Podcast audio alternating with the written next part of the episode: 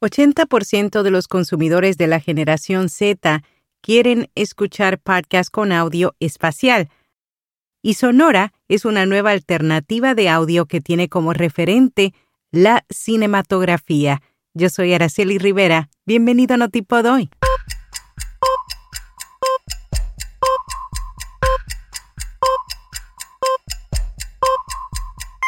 Notipod hoy un resumen diario de las tendencias del podcasting. Hindenburg te invita al entrenamiento en vivo gratuito de una hora, Introducción a la edición de podcast. Esto es el 30 de septiembre. Saldrás equipado con el conocimiento técnico básico para hacer audio los formatos narrativos más populares de la actualidad utilizando Hindenburg. Inscríbete siguiendo el enlace en las notas.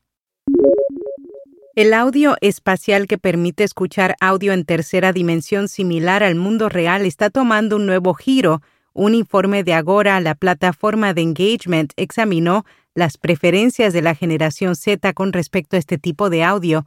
La investigación fue realizada con más de 1.500 consumidores de este grupo. Antes de la encuesta, casi la mitad habían oído hablar del audio espacial, aunque el 51% no conocía la tecnología o no estaba seguro si había oído hablar de ella antes.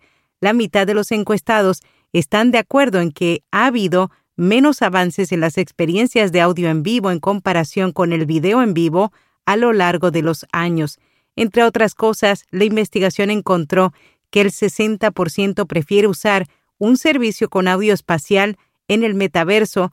Las experiencias de audio espacial más importantes para ellos son los juegos, ver programas de televisión o películas, programas o conciertos virtuales, audiolibros y podcasts, presentaciones en línea y lugares de reunión virtuales. Los recorridos virtuales de un espacio físico y las experiencias de compra en la tienda se consideran como los menos importantes para las experiencias de audio espacial y casi el 79% de los encuestados dijeron que pagarían por nuevos auriculares con estas características. El audio espacial recibió un impulso el año pasado cuando Apple, utilizando Dolby Atmos, lo añadió a los suscriptores de Apple Music sin costo adicional. Sonora, una nueva alternativa de audio que tiene como referente la cinematografía, tras lanzarse a finales del pasado mes de julio, se diferencia del resto de plataformas porque solo emite producciones originales exclusivas y premium, Ofrecen documentales, películas y series en audio, programas y nuevos formatos narrativos de la mano de periodistas, escritores y cineastas. Se estrenaron con 50 producciones originales y miles de horas de narraciones, pero cada semana ha ido sumando nuevas historias. Su objetivo es alcanzar las 115 a finales de año. Su máximo referente es el medio cinematográfico y aseguran que ofrecen una experiencia alejada del podcast y más próxima a las aplicaciones de streaming de video. RSS.com es almacenamiento de audio ilimitado, distribución, monetización, análisis de multiplataforma, un sitio web gratuito y más. Cámbiate hoy y obtendrás seis meses gratis. Spotify lanza los audiolibros separados de su suscripción premium para música y podcast. Aunque los audiolibros se pueden encontrar a través de la función de búsqueda de la aplicación, los compradores serán redirigidos a una página web separada para realizar su compra. Una vez completado el proceso, los usuarios pueden volver a la aplicación de Spotify para escuchar el libro en línea y sin conexión. El catálogo de audiolibros incluye 300.000 títulos de editoriales importantes. Hasta el momento, Spotify no ofrecerá descuentos de audiolibros para suscriptores premium, ellos determinarán el precio de cada título, a diferencia de sus podcasts que incluyen anuncios incluso para suscriptores premium, Spotify no incluirá publicidad en su negocio de audiolibros. Y qué buena noticia. El presentador de This American Life, Ira Glass, comparte siete cosas que ha aprendido en su carrera como periodista de audio.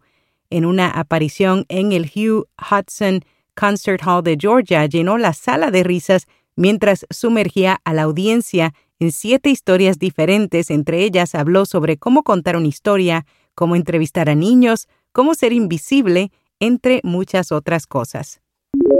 Los creadores de cortos de YouTube podrán obtener una parte de los ingresos publicitarios en 2023.